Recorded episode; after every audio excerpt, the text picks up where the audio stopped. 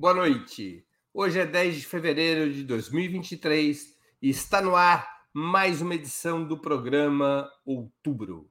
Outubro agora é apresentado ao vivo de segundas às sextas-feiras a partir das 19 horas. Cada edição tem um trio fixo de convidados, homens e mulheres, que representam, representam o que há de melhor na análise sobre os acontecimentos nacionais e internacionais. Hoje teremos a participação de Vanessa Martina Silva, jornalista, mestranda do PROLAN, Programa de Integração Latino-Americana da USP, e editora da revista eletrônica Diálogos do Sul. Oi, Igor Felipe, jornalista e integrante do Conselho Editorial do Jornal Brasil de Fato, da TV dos Trabalhadores e da Rede Brasil Atual. E José Genuíno, histórico militante da esquerda brasileira, ex-deputado federal e ex-presidente nacional do Partido dos Trabalhadores. Em nome de Ópera Mundi, cumprimento os três convidados. Também informa a audiência uma outra novidade do programa faremos o possível para repassar a nossos analistas eventuais perguntas da audiência, com prioridade aquelas realizadas por membros de nosso canal no YouTube ou que forem acompanhadas por contribuições através do Super Chat e do Super Sticker. Feitas as devidas apresentações, eu passo a primeira pergunta da nossa noitada.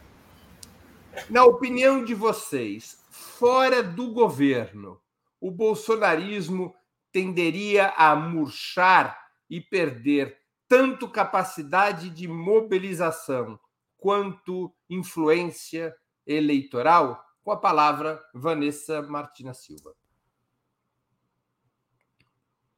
Bom, agora sim, boa noite a todos, todas, todes. Prazer estar aqui novamente. Olha, a questão do bolsonarismo ela é bem complexa e eu acho que o Lula deu uma, uma sinalização bem interessante nos Estados Unidos, na entrevista que ele deu na CNN, em que ele diz que é preciso é, acompanhar também o movimento do que está acontecendo com o trumpismo lá é, e o que vai acontecer com as eleições aí naquele país. Por quê? Porque sabemos também que aqui no, na, na América Latina e em outros países onde a extrema-direita tem aí reagido com muita força, eles são sempre articulados, né? Eles têm uma coordenação. Então, vendo o que vai acontecer nos Estados Unidos, a gente até falou muitas vezes aqui em Opera Mundi sobre a possibilidade de ter um Capitólio brasileiro. Em determinado momento, essa análise meio que ficou um pouco mais fria, de que não, isso não vai acontecer, e por fim aconteceu. Então, é possível fazer essa correlação do que acontece lá, se replica aí para é, essas outras cabeças né, dessa extrema-direita eles precisam de uma, de uma munição muito importante, que são as fake news, que é o terrorismo midiático.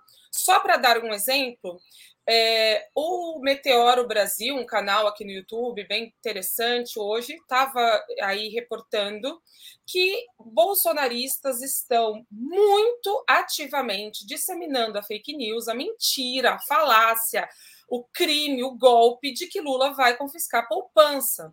Então, isso é uma ação completamente terrorista, mas que serve. Muitas pessoas podem pensar, bom, isso é fora de propósito, mas isso serve para manter mobilizada a base bolsonarista, para fazer um terrorismo midiático e para perpetuar aí essa esse discurso. Então, depende muito de como vai ser a atuação também deste governo, deste governo Lula, com relação as, a, as redes né, e fazer esse enfrentamento de, de notícias falsas. Esse é um tema que está super, super, super na ordem do dia.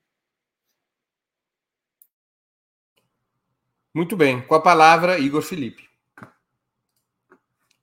Boa noite, Breno. Boa noite, Vanessa. Boa noite, Genuíno e todo o público do Ópera Mundi. Estamos aí iniciando mais um ano no programa Outubro. E do final do ano para cá, um período bem quente, né? Então, tivemos no primeiro momento a disputa dentro da frente que elegeu o Lula em torno dos ministérios, depois o embate direto com o bolsonarismo no dia 8 de janeiro. E agora entra a pauta econômica, né? Em torno da questão dos juros do Banco Central e o papel do Roberto Campos Neto. Breno, na minha avaliação, o bolsonarismo ele se consolidou como uma força política relevante. Então, se a gente pegar aí no último período, a extrema direita, ela era a linha auxiliar, caudatária da direita neoliberal, da direita mais moderada, é, em torno do PSDB, do ponto de vista partidário, né? E de 2013 até agora, teve uma mudança é, na forma de organização da direita, na qual a extrema-direita passou a ser a principal força política e social da direita. Então, isso tem operado mudanças do ponto de vista da luta política no Brasil. Então, na minha avaliação, o bolsonarismo ele vai continuar sendo uma força política relevante, vai continuar tendo uma operação muito grande em torno de uma pauta conservadora que tem grande apelo na sociedade. Eles têm uma grande máquina de comunicação nos grupos de WhatsApp, nas fake news, nas redes sociais, que é um fenômeno que acontece no Brasil, mas em outros países onde a extrema-direita conseguiu ter canais para expressar a sua visão de mundo. E ela também tem constituído lideranças por todo o país, que não são é, a imagem e semelhança do, do Bolsonaro, mas que expressam e traduzem esse movimento de crescimento da extrema-direita no último período. Né? Então, se a gente olhar nos três maiores estados do país, São Paulo, Rio e Minas, são candidatos e governadores que vieram na, esteio do, do bolsonarismo. Eu acredito que eles têm uma representação importante no Congresso Nacional e eles vão fazer uma, uma oposição antissistêmica ao governo Lula, ao conjunto dos partidos é, dessa frente ampla e também às instituições. Então, eles ainda vão se colocar como aqueles que estão contra o sistema. E, de certa forma, é, o dia 8 de janeiro, naquela ação de destruição e vandalismo nos três poderes, expressa esse repúdio que eles têm à nova república, às instituições e à democracia.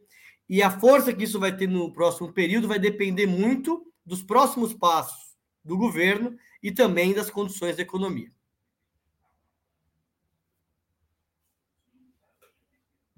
Com a palavra, José Genuíno.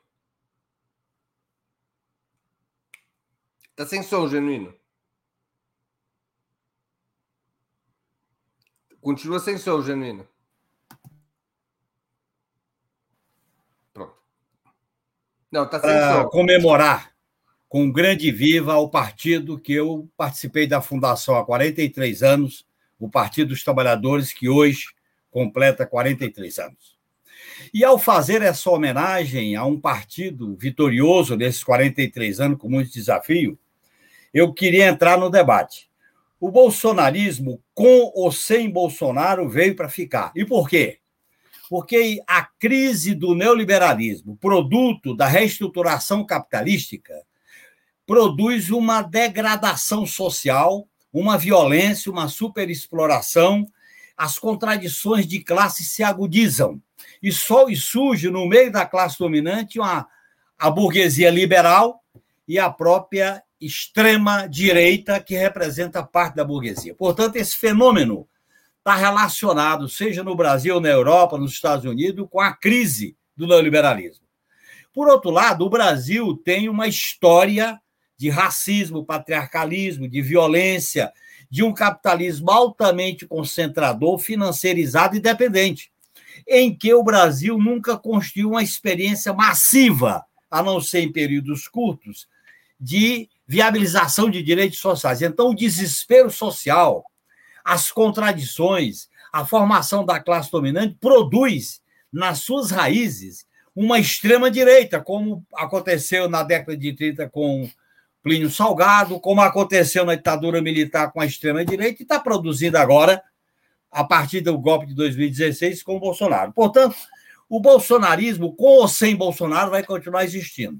A partir de uma postura agressiva, violenta, aparentemente se coloca contra o sistema, mas é uma força fundamental para a defesa do neoliberalismo, de setores monopolistas que se beneficiam com, esse, com essa extrema-direita, e para combatê-la, nós temos que combatê-la no campo político, no campo jurídico e, principalmente, no campo de atender às reivindicações populares, porque o protofascismo ou neofascismo ele se alimenta do desespero social e da conivência de instituições da burguesia e do Estado para não puni-los com severidade. Portanto, esses dois elementos vão estar presentes na, no enfrentamento do neoliberalismo, no campo político, no campo jurídico, e atender às reivindicações das massas populares, do povo brasileiro, a pauta do povo passa a ter um papel fundamental.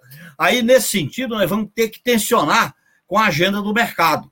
Não dá para combater o bolsonarismo sem tensionar e se opor à agenda do mercado, como vocês estão vendo, Banco Central, teto de gasto e por aí fora.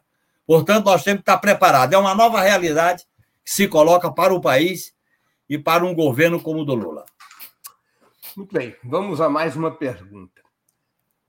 A resposta à intentona do dia 8 de janeiro levou a uma importante ofensiva judicial e de opinião pública contra Jair Bolsonaro e seus seguidores. O ex-presidente corre até mesmo o risco de ser preso e perder seus direitos eleitorais.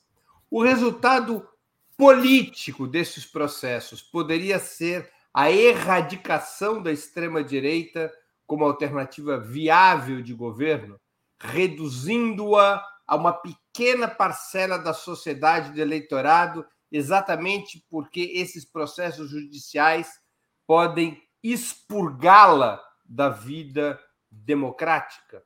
Estaria, portanto, nesses processos judiciais a saída para derrotar a extrema-direita? Com a palavra, Igor Felipe. Breno, eu acho que vai depender do desenvolvimento e da evolução do processo político. A operação do dia 8 de janeiro, que envolveu tanto aqueles que financiaram, que a gente tem identificado que é um setor médio do capital agrário, de serviços, é, que é bem radicalizado e conservador, que envolveu setores das polícias, das Forças Armadas, é, e uma massa que foi mobilizada, é, é uma operação muito ousada, que eu acho que conseguiu, em primeiro lugar, demonstrar uma fragilidade dos poderes da República. Então, vejam, é, um contingente daquele entrar pela esplanada dos ministérios, tomar os três poderes, cometer aqueles atos de destruição, é uma demonstração de fraqueza retumbante da, da República Brasileira. Eu acho que, segundo, eles conseguiram demonstrar uma, uma, demarcar a oposição, não só ao PT, ao Lula, à esquerda, mas a todo o sistema político institucional. Então, isso, num primeiro momento, gera uma reação desses que foram atacados. Mas no médio, longo prazo, isso pode se transformar na simbologia daqueles que primeiro se rebelaram contra um sistema de poder, que é a forma como eles se colocam como uma força antissistema, mas que nós sabemos, como o Gerino bem colocou, que sustentam o sistema, né?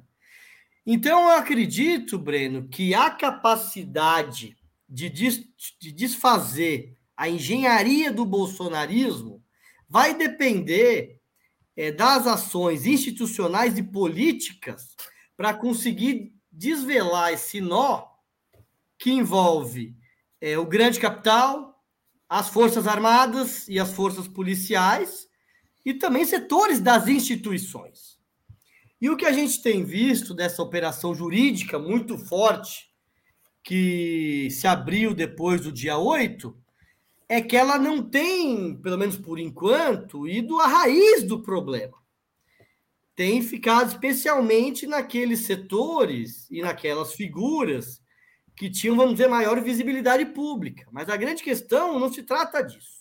É como desvelar a engenharia que sustenta o bolsonarismo.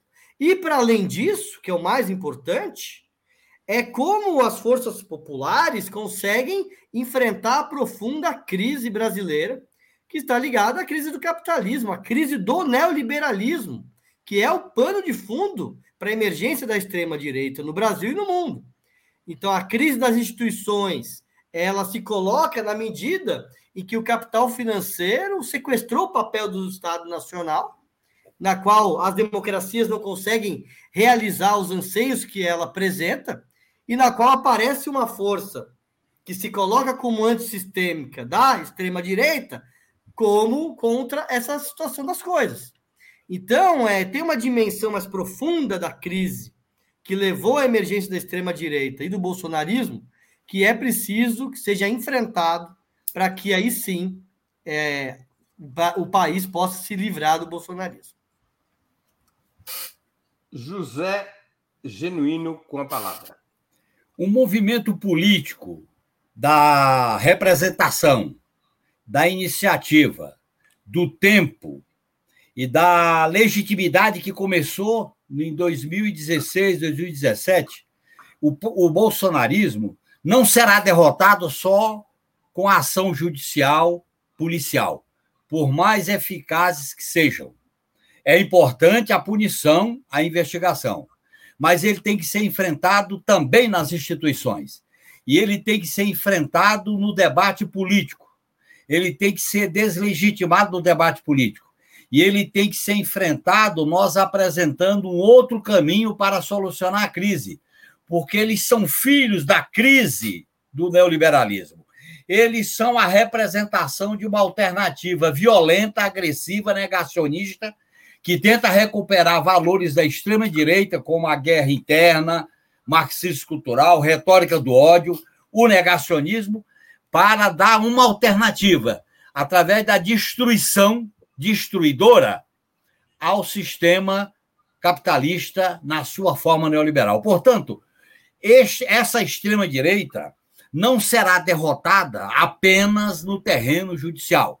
Ela tem que ser enfrentada no terreno judicial, no terreno político e no enfrentamento institucional. Veja bem, depois do 8 de janeiro, eles tiveram a ousadia de disputar a presidência do Senado e tiveram 38 votos com um candidato do bolsonarismo.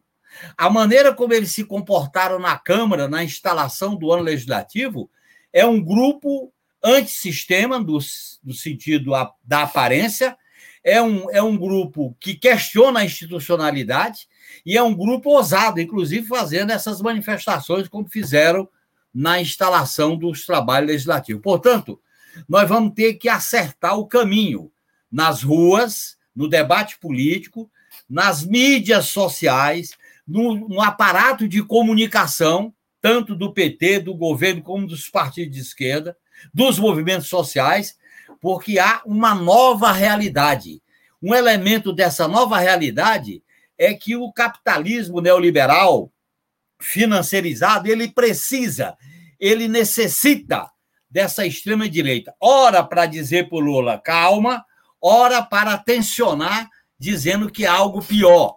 Ora, para forçar a adesão à agenda do mercado. Portanto, é um caminho extremamente delicado. Para isso, nós temos que construir, nesse enfrentamento, um polo à esquerda. Não se trata apenas de uma denúncia judicial. Tem que haver uma desmontagem política, ideológica, cultural do que representa essa extrema-direita como uma alternativa ao, ao capitalismo neoliberal, financiarizado, monopolista. Eles são parte desse sistema e nós temos que fazer esse enfrentamento não apenas na justiça. Justiça, sim. Política, sim. Mobilização social, sim. Eu acho, Breno, para terminar, que nós da esquerda devíamos ter promovido um ato de repúdio ao que fizeram no dia 8 de janeiro depois desse período de quase um mês de governo, um mês e pouco de governo Lula. Com a palavra, Vanessa Martina Silva. Bom, é isso, né, gente? Já foi bastante coisa aí falada. A resposta judicial é muito importante, porque as pessoas que cometem crimes precisam ser responsabilizadas, mas para além uh, do, do, executor, né, da pessoa que vai lá, que às vezes está no efeito manada, precisa buscar o, os cabeças disso, né, onde estavam. O que podemos perceber é que, se depender do discurso do Lula, se depender do presidente Lula, isso será feito. Né? Todas as vezes que ele se pronuncia sobre isso, ele diz que os responsáveis serão punidos. O Flávio Dino também, o ministro da Justiça, também é, tem feito muitas declarações nesse sentido. Então, talvez o que nós estejamos aí vivenciando é uma certa cautela da justiça, porque é preciso concordar com essa cautela também. Nós não queremos mártires. Nós não queremos ninguém preso injustamente para depois ser acusado este governo de ter cometido a mesma injustiça de que foi vítima, né? Do, o Lula foi vítima aí de uma perseguição judicial. Então é preciso de fato fazer as coisas muito dentro da lei, muito obviamente dentro da lei, né, mas com muitas provas contundentes. E aí que é onde eu, né, eu, eu chego nessa pergunta. A ação judicial é capaz de conter o bolsonarismo? Não. Não, porque você não pode sair prendendo todo mundo, né? Não, não tem condição. Agora, é preciso que isso exista desde um ponto de vista de exemplo, porque este país, até a chegada, digamos que esse, esse governo começa, se é que já começaram todos os ministérios a funcionar, porque as coisas vão se encaixando e as coisas vão acontecendo no gerúndio mesmo, o governo começou a ter quase uma semana, que todo mundo foi empossado e que a coisa começou a fluir, exceto o Dino, que está trabalhando já faz tempo mesmo. Mas nesse sentido, é, o que a gente precisa aí demarcar muito contundentemente é que Bolsonaro vai ser preso. Ele vai ser preso, porque assim abundam provas de crimes que foram cometidos. Mas neste processo, este governo terá que fazer, então a justiça vai ter que caminhar em dois sentidos. Um, no sentido de né, judicial, de fazer as provas, mas no sentido de comunicar o que está acontecendo para a população brasileira. Esse massacre, esse genocídio Yanomami é bastante significativo nesse sentido, porque ao expor os fatos, ao evidenciar que as pessoas estão mortas com provas contundentes, estão morrendo de fome, com foto de crianças desnutridas, bebê que morreu. Então, isso é uma prova cabal, chocante, do que foi feito no governo Bolsonaro. E a gente ainda não sabe a dimensão, nem o governo de transição conseguiu ainda abarcar tudo isso. Então, a justiça é importante, mas a comunicação é fundamental. Precisa comunicar, demonstrar, comprovar para que essas pessoas, não todas, obviamente, mas que boa parte dessas pessoas que hoje ainda estão no barco bolsonarista, finalmente abandonem este navio e que se incorporem, nem que seja uma direita mas uma direita democrática, porque o bolsonarismo ele está ali bem perto do fascismo, do nazismo. Vamos a mais uma questão da noite.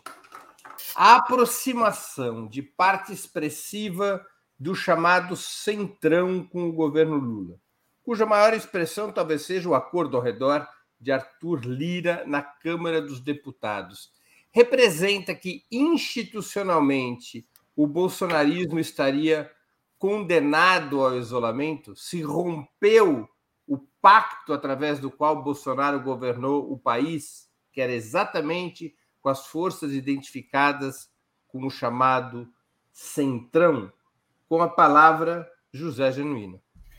Eu considero que não, Breno. Até porque nós devemos ter uma tática de relacionamento com o Centrão.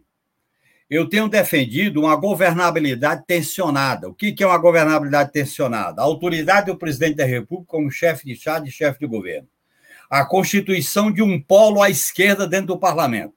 E as negociações se darem, devem se acontecer pontualmente. Essa ideia de fazer um blocão para 308, um blocão para 257, vai rebaixar o programa e as medidas do governo Lula. Isso cria uma contradição com as aspirações do movimento social e da sociedade. Portanto, esse modelo de governabilidade é mais delicado.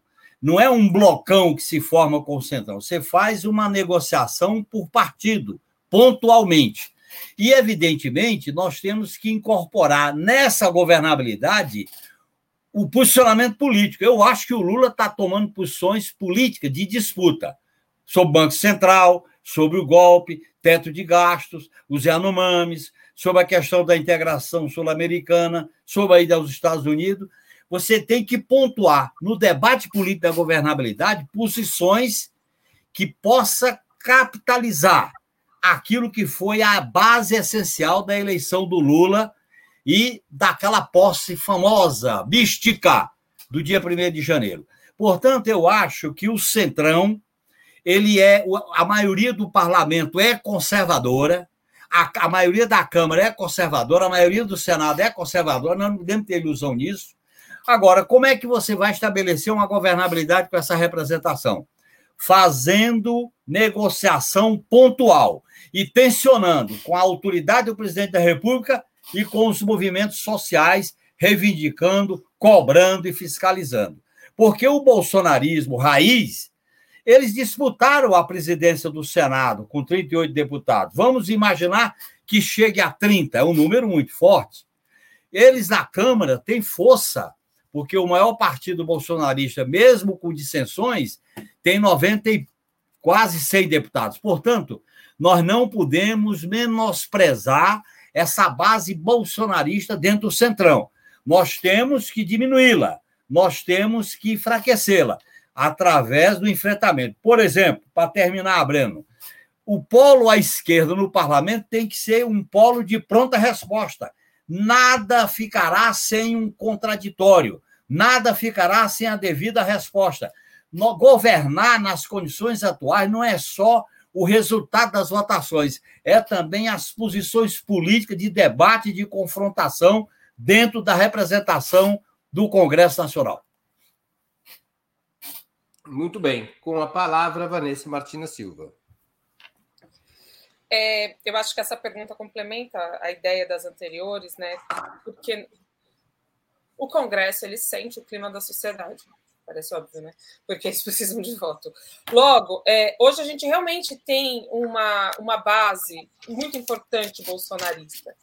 Mas se esse clima na sociedade, porque hoje a gente ainda tem um apoio muito forte ao Bolsonaro, mas se esse clima muda, eu acho que a gente está dando como muito certa essa força do Bolsonaro, que eu não nego, porque eu não sou negacionista, não nego a força do Bolsonaro, mas eu questiono a vitalidade dela. Porque ele tem vida, ele tem força, enquanto o governo Lula não tiver sucesso. A partir do momento em que as pessoas começarem a ter dinheiro, emprego é, e uma estabilidade econômica no país, ou seja, eu acho que a economia é muito importante para esse governo, o que nós teremos? Nós teremos uma virada. Muitas pessoas que hoje foram para a direita voltarão né, nesse pensando assim no pêndulo, se voltarão para a esquerda, porque foi assim, exatamente os exemplos que já foram dados aqui neste programa. É, o fascismo ele é presente no Brasil, obviamente, nós temos problemas muito graves, como já foi, foram expostos aqui, como já foi exposto aqui, mas é isso. O Carlos Lacerda não, não, não gerou aí uma, uma descendência política de, de, de décadas ele foi momentaneamente combatido e depois tivemos uma superação em outros debates. O governo Lula ele tem o desafio imenso de fazer 20 anos em quatro. Não sei, talvez pudéssemos ser um pouco mais ousados e botar mais anos aí, mas acho que 20 está bom. 20 anos em quatro em termos econômicos. É preciso sim reindustrializar o Brasil. Quando Lula fala para a Europa, nós não queremos fazer um acordo com a União Europeia, União Europeia Mercosul, que impeça a nossa industrialização, isso é muito importante. Todos os sinais iniciais que o Lula está dando é muito importante. Então, se a economia vira, se o clima econômico, se o clima político do país vira, o Congresso vem a reboque. Eu acho que muitos desses deputados e senadores, principalmente, que hoje estão aí jogando no time bolsonarista vira, como já virou, gente. A gente tem muito senador aí que é bolsonarista desde criancinha e que no governo Lula também era lulista desde criancinha, porque eles vão agindo de acordo com o ambiente político, com a situação do país. E é isso. É, a disputa econômica, eu acho que neste primeiro momento é preciso dar passos bem audaciosos e, e, e o governo está o governo não, desculpa, o Lula, ele está sinalizando muito, muito, muito isso. E o Haddad tem que entender, já está entendendo, a Tebet vai ter que entender, ele vai ter que jogar eh, dentro dessa, dessas linhas, dessas quatro linhas, é, porque Tebet não está alinhada e Haddad está fazendo ali o meio de campo, mas tem que é, fazer a política do Lula e não a política do mercado. E isso muda o Congresso e o clima da sociedade. Igor Felipe com a palavra. Breno, é preciso observar a forma como se movimenta o centrão. Então, o centrão, chamado centrão, que é um segmento fisiológico do campo da direita, que tem linhas programáticas gerais, é, conservadoras e neoliberais, mas que se posiciona, sobretudo, em torno dos seus interesses pequenos.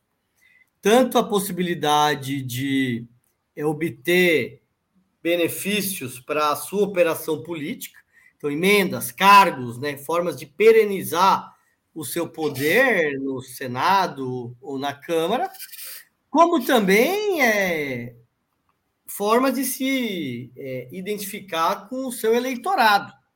Então, começo de governo, depois que ganha eleição, toma posse, o governo ele tem uma margem política que é uma força política que é um polo atrativo para um setor, para esse setor.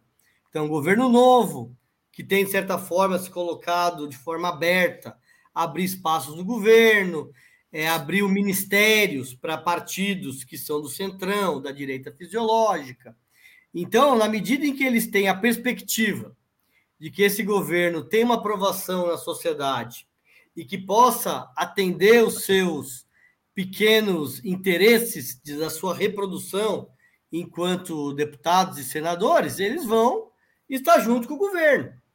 Eu acredito que a grande questão é, primeiro, se o governo passar a enfrentar problemas na sua popularidade, ou seja, se o governo não atender às expectativas da sociedade, que significa resolver o problema do povo, resolver o problema das maiorias. Então, se o governo não conseguir resolver o problema das maiorias, esse setor vai se desgarrando, né? E o segundo é a capacidade do governo atender esses setores, né? É, então, na medida em que o governo consegue atender, eles ficam mais ou menos coesos.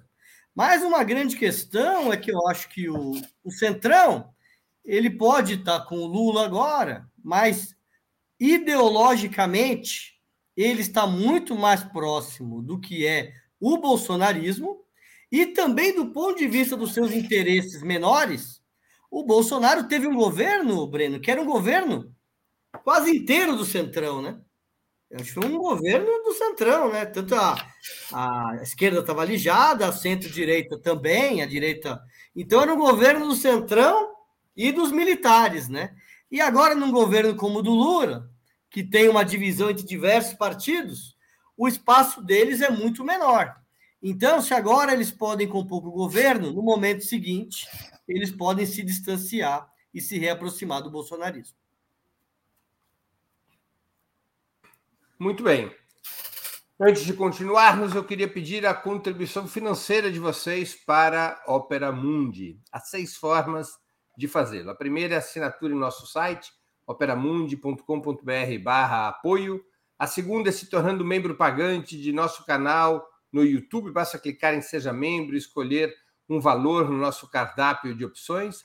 A terceira e a quarta forma de contribuição são através do Super Chat e do Super Sticker. Agora mesmo, a quinta é através da ferramenta Valeu, valeu demais quando assistirem aos nossos programas gravados. E a sexta é através do Pix. Nossa chave no Pix é apoia.operamundi.com.br. Vou repetir, nossa chave no Pix é apoia.operamundi.com.br. A mais eficaz de todas as armas contra as fake news é o jornalismo de qualidade. Apenas o jornalismo de qualidade coloca a verdade acima de tudo. E esse jornalismo que a Opera Mundi busca oferecer todos os dias depende da sua contribuição, do seu engajamento, do seu apoio, do seu bolso. Não importa a, o valor da contribuição, que possa o desejo de fazer, ela sempre será muito bem-vinda e necessária para o desenvolvimento do trabalho de Ópera Mundi. Vamos a mais uma questão. Na opinião de vocês, o bolsonarismo irá insistir em uma estratégia de tipo insurrecional, como veio tentando desde a vitória do Lula em 30 de outubro do ano passado, e seu ápice foi o 8 de janeiro, ou sua tendência, a tendência do bolsonarismo, é repensar a estratégia e apostar num retorno ao governo pela via eleitoral, se preparando para 2024 e 2026. Com a palavra, Vanessa Martina Silva. Tá aí uma questão, né? A questão da via eleitoral, ela é bem complexa, porque percebo muitos bolsonaristas já discutindo a sucessão. Então, aí o Tarcísio de Freitas se coloca como um possível player, nós temos o Zema como outro possível aí candidato dessa extrema direita. E o Bolsonaro em si, é, mesmo a Jovem Pan, que faz aí uma defesa né, de, dessa figura, não aparece como um player para 2026. Não aparece como um player, assim como ah, Bolsonaro vai disputar e vai ser o redentor e vai trazer de volta a, a extrema-direita ao poder. Tem um pouco de. Tem, tem ali um, um sentimento, parece, bastante forte, de que os erros que ele cometeu são grandes demais para esse para esse retorno dele, pelo menos por enquanto. Acho que neste momento, né, né, atual, fazendo a leitura da situação agora, a via insurrecional também não está dada. Naquele momento, quando eles fizeram aquilo, eles tinham uma população verdadeiramente mobilizada. A gente não tem como negar que as pessoas estavam, de fato, acampando nos quartéis. Quantas pessoas foi mobilizado naquilo? Quem financiou? Ok, mas tinha pessoas atuantes ali, né? Tinha uma organização.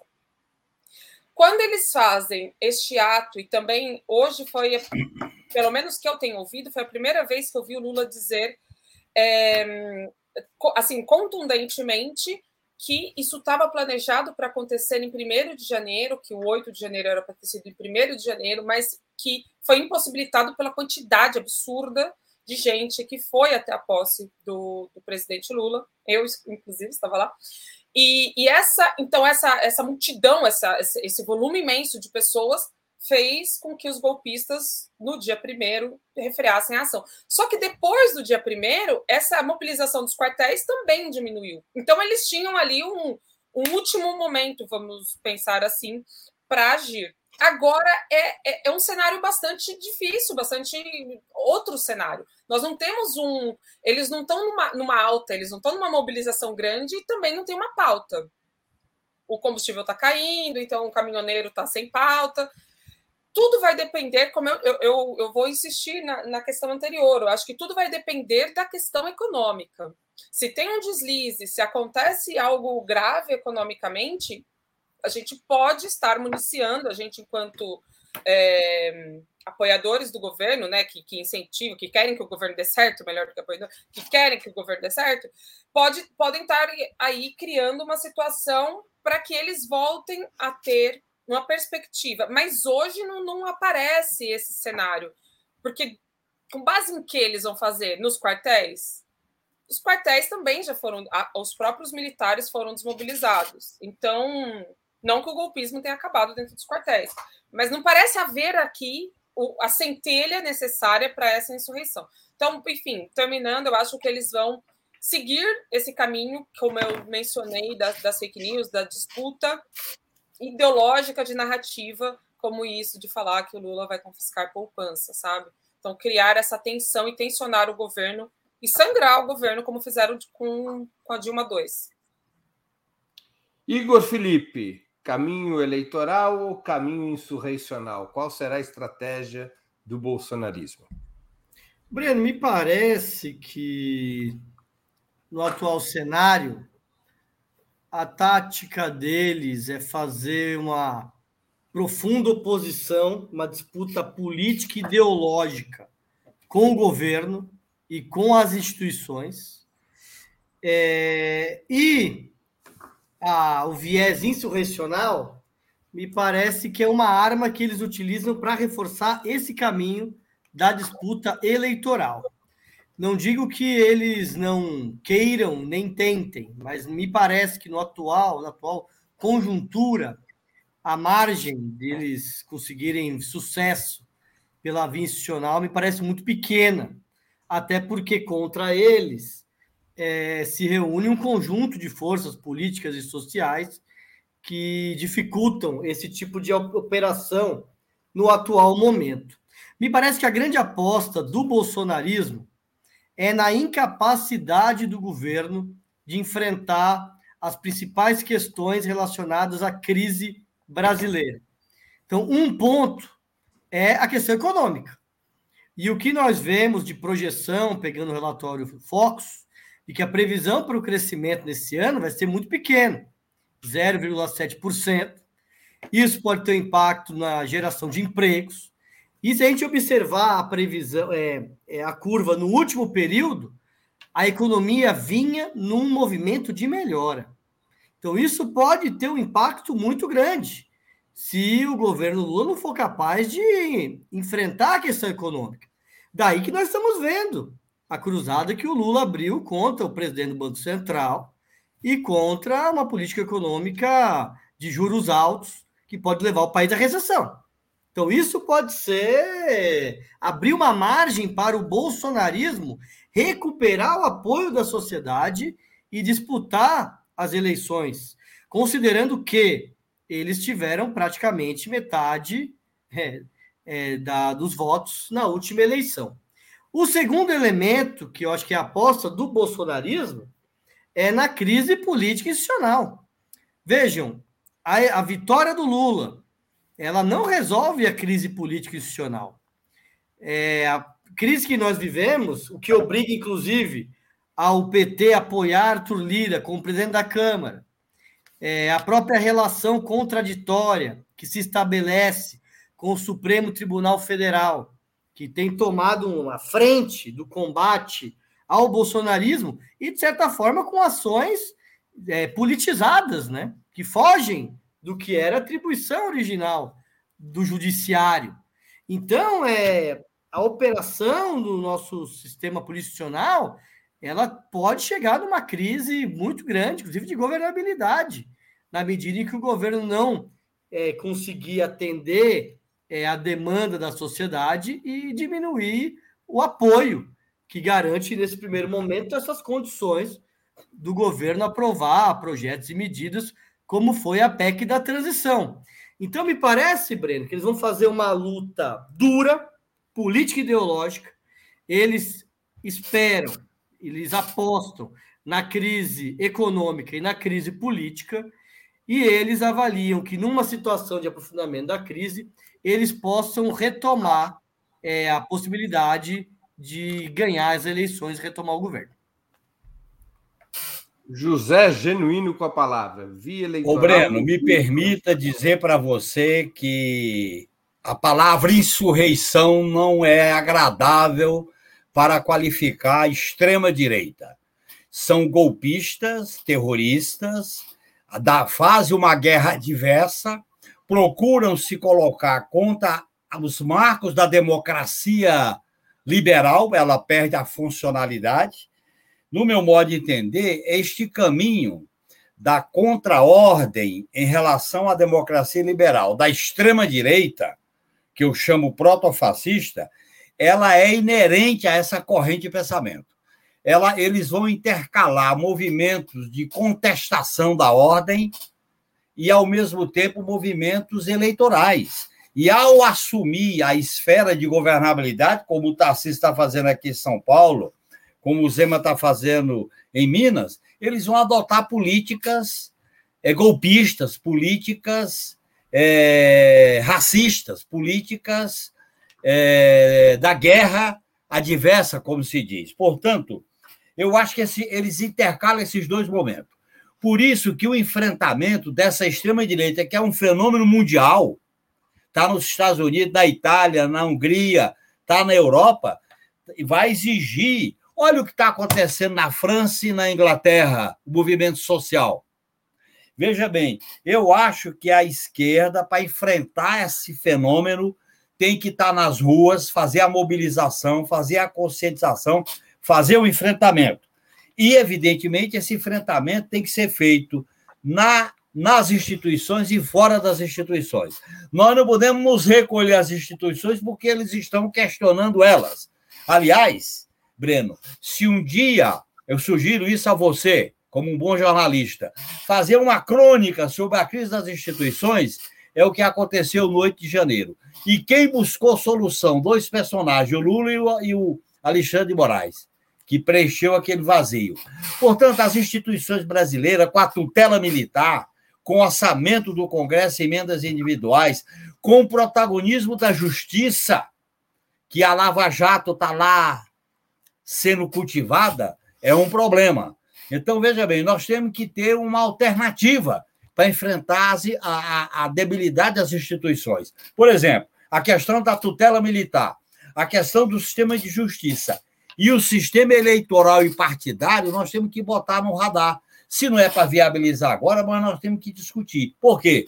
Porque a governabilidade progressista de esquerda exige que a gente entregue resultados, principalmente na emergência social, e, ao mesmo tempo, dispute diretrizes, objetivos estratégicos de médio e longo prazo. Nós não podemos ficar só numa governabilidade raquítica de resultados imediatos nós temos que sinalizar e pontuar soluções globais para a crise do sistema capitalista neoliberal. Muito bem. Mais uma questão. Na avaliação de vocês, do ponto de vista eleitoral, o bolsonarismo dependeria de seu líder disputar as eleições de 2026, no caso de uma estratégia de tipo eleitoral, ou a extrema-direita seria capaz de fazer convergir votos e sustentação para outro nome, caso o ex-presidente perca seus direitos eleitorais e venha até mesmo a ser preso. Igor Felipe com a palavra. Breno, acho que a gente teria que projetar talvez alguns cenários porque me parece que o Bolsonaro, enquanto líder dessa extrema-direita, como aquele que articulou essa engenharia na qual atende os interesses do grande capital, atende os expressa esse setor ativo politizado do judiciário, é, fortalece os valores das igrejas é, fundamentalistas, que têm uma ligação é, orgânica com os militares, ele tem melhores condições de disputar as eleições. É, é possível que um outro candidato possa vir substituí-lo? Acredito que sim, mas sem a capacidade de coesionar esse campo como ele conseguiu, tanto nas eleições é, de 2018, como também numa outra operação em 2022, conseguindo atrair o setor da política tradicional do chamado centrão. Então, me parece que eles ainda vão ter que ver a evolução do sistema político. Mas, mal comparando, é um pouco como o Lula na esquerda e os outros candidatos. Então, é possível o Lula apoiar um outro candidato? É possível. Vivemos isso em 2018. Esse outro candidato tem as mesmas condições políticas que o Lula? Me parece que não. Então, é, eu acredito que o Bolsonaro vai buscar manter os direitos políticos dele, vai ficar lá é, nos Estados Unidos, vai aguardar o processo da evolução do governo, porque vejam, agora o governo ele vai ter que enfrentar as contradições de é, administrar a máquina pública. Então, agora quem é responsável pela situação da fome, da miséria, do desemprego, das contradições políticas, é, das, das conflitos com o judiciário, é o governo Lula. Então, a tendência de ter desgastes, vitórias e derrotas desse governo é natural que assim seja. E o Bolsonaro vai ficar espreito, tentar preservar o seu direito político e ser o candidato dessa é, de um reposicionamento da direita. Vejam, o Bolsonaro ele tem aí pelo menos um, um público fiel que é em torno de 30, 25, 30%. Só que na operação política que ele fez na última eleição, ele conseguiu chegar 49,9. Então ele tem uma força política que acaba deslocando outros setores da direita a, a disputar com ele a hegemonia nesse campo. Agora, em determinados casos, na qual o Bolsonaro não possa disputar, que ele tenha maiores dificuldades políticas, acho que ele pode apoiar um outro candidato, talvez um candidato como Tarcísio, que tem, de certa forma, buscado uma outra operação política em São Paulo, junto com o PSD e com o Kassab, para conseguir manter uma sobrevida. Mas me parece que o, a grande liderança desse segmento continua sendo Jair Bolsonaro. Com a palavra, José Genuíno. Dizer para vocês, Vanessa, que não foi ele o inominável, o arquiteto dessa engenharia. Viu, Igor? O arquiteto dessa engenharia é, é a estratégia de alto comando dentro das Forças Armadas, dentro do grande capital, dentro do agronegócio, dentro das religiões e principalmente a ligação com forças internacionais. Portanto, ele é um instrumento dessa corrente protofascista que se materializou no Brasil a partir da crise da negação da política e da criminalização da política. Os golpistas não levaram, não ganharam o golpe, ele é que ganhou, porque ele se tornou uma alternativa. Eu entendo que ele, os interesses que gerenciam, que estão por trás dessa engenharia que está vinculada à, crise do neoliberalismo, a setores econômicos poderosos, que está vinculada a setores do sistema financeiro, a setores privatistas, a setores do grande latifúndio, esses setores buscarão outro nome, no meu modo de entender. Porque ele não é, ele não é diferentemente de Mussolini, diferentemente de Hitler, aquela personalidade carismática que tem um nível de elaboração ele, inclusive, no meu modo de entender, ele é uma espécie de cavalo que as coisas que os caras montam em cima para conduzir o projeto. Eu acho que eles vão, diante de uma derrota é, judicial, diante de uma derrota de desgaste político, essa fuga para os Estados Unidos, eles podem buscar outro nome. E aí você tem uma direita, a direita liberal brasileira está sem rumo. Ela pressiona a agenda do Lula mas, ao mesmo tempo, ela se alimenta do protofascismo. Então, há uma crise nessa corrente da direita extrema, com a direita extrema que cresce, na medida que ela cresce, a direita velha, neoliberal, ela, com o discurso do mercado, ela também não, não cresce e não se fortalece. Por isso que eu acho que é fundamental nessa engenharia política o governo Lula, os partidos de esquerda, e as alianças pontuais projetar uma alternativa de projeto democrático e popular para o país. Nós não podemos administrar só o imediato, nós temos que sinalizar uma disputa de corações e mentes, nós temos que sinalizar uma disputa estratégica, uma disputa sobre o modelo do Estado. Essa disputa vai, com certeza, desembocar no novo ordenamento constitucional do país. Nós não podemos ficar limitados as brechas de uma democracia que está em crise e nós queremos restaurar a democracia de 88 com todas as emendas que a Constituição sofreu. Nós temos que ser mais ousados para sinalizar uma ruptura democrática para construir outras esferas, outros instrumentos, outras ações que possa atender às reivindicações das massas. Mesmo que a gente não viabilize certas coisas em termos imediatos, nós temos que ter a apresentar resultados, principalmente da área social, mas sinalizar com a disputa de projeto, porque no fundo, no fundo, nós temos que realizar uma disputa de hegemonia. A hegemonia não é de esquerda, há uma hegemonia de direita no Brasil e no mundo, e nós temos que disputar uma contra-hegemonia numa situação de guerra de posição com a eleição do Lula. Eu vou aqui fazer uma última pergunta. Vai ultrapassar um pouco o tempo do programa, portanto, vou pedir a vocês três respostas. Mas eu respondi essa, não. Perdão, perdão, Vanessa. Ah! Tô aqui preparando. Tá lá. Peraí, tá, vou tentar ser breve. A, a resposta, né, tipo, se teríamos bolsonarismo sem Bolsonaro, me parece que não. Não vejo essa possibilidade, por quê? Porque a gente também não tem o lulismo sem Lula. A gente tem o PT, que é um partido com 40 anos. Fez 41, né, agora?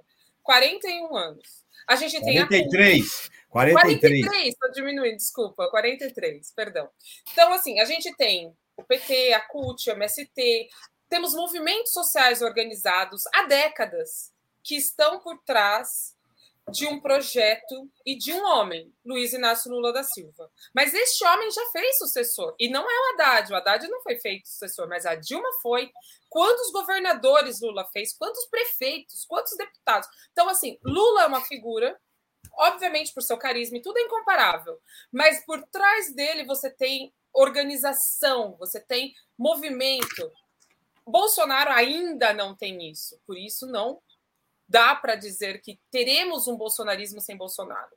Bolsonaro, eu concordo com o Genuíno que ele é muito mais esse cavalo que se monta para por uma questão é, de oportunismo mesmo. Ele não é uma figura carismática, de fato, mas tampouco ele é um amoedo, que tem aí a, o carisma de uma meba. Ele tem uma vinculação popular, ele consegue falar com uma camada branca, masculina da população brasileira. Então, nesse sentido, ele, ele, ele consegue aí se viabilizar, mas fazer um sucessor já, já, já é muito mais difícil.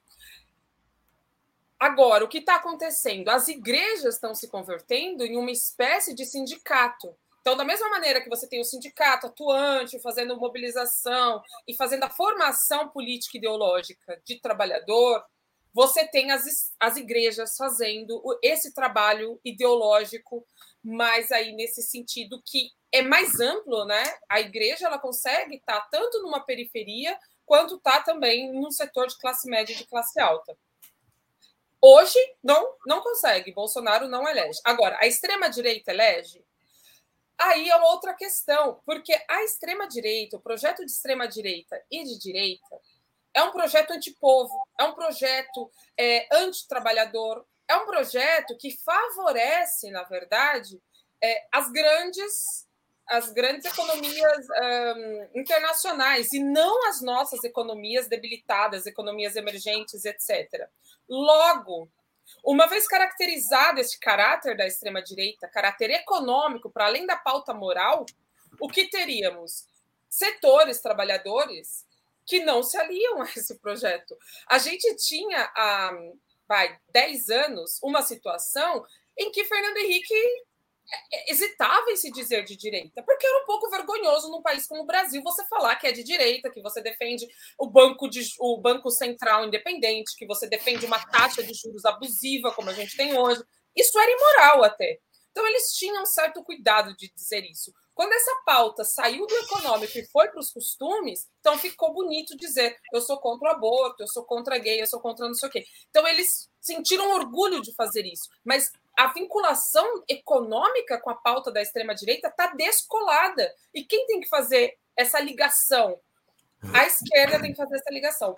Neste momento, se fizer essa vinculação da pauta econômica com o que é de verdade a extrema-direita, tampouco me parece que eles podem fazer sucessor. Porque a direita sempre teve dificuldade no Brasil de fazer seu sucessor.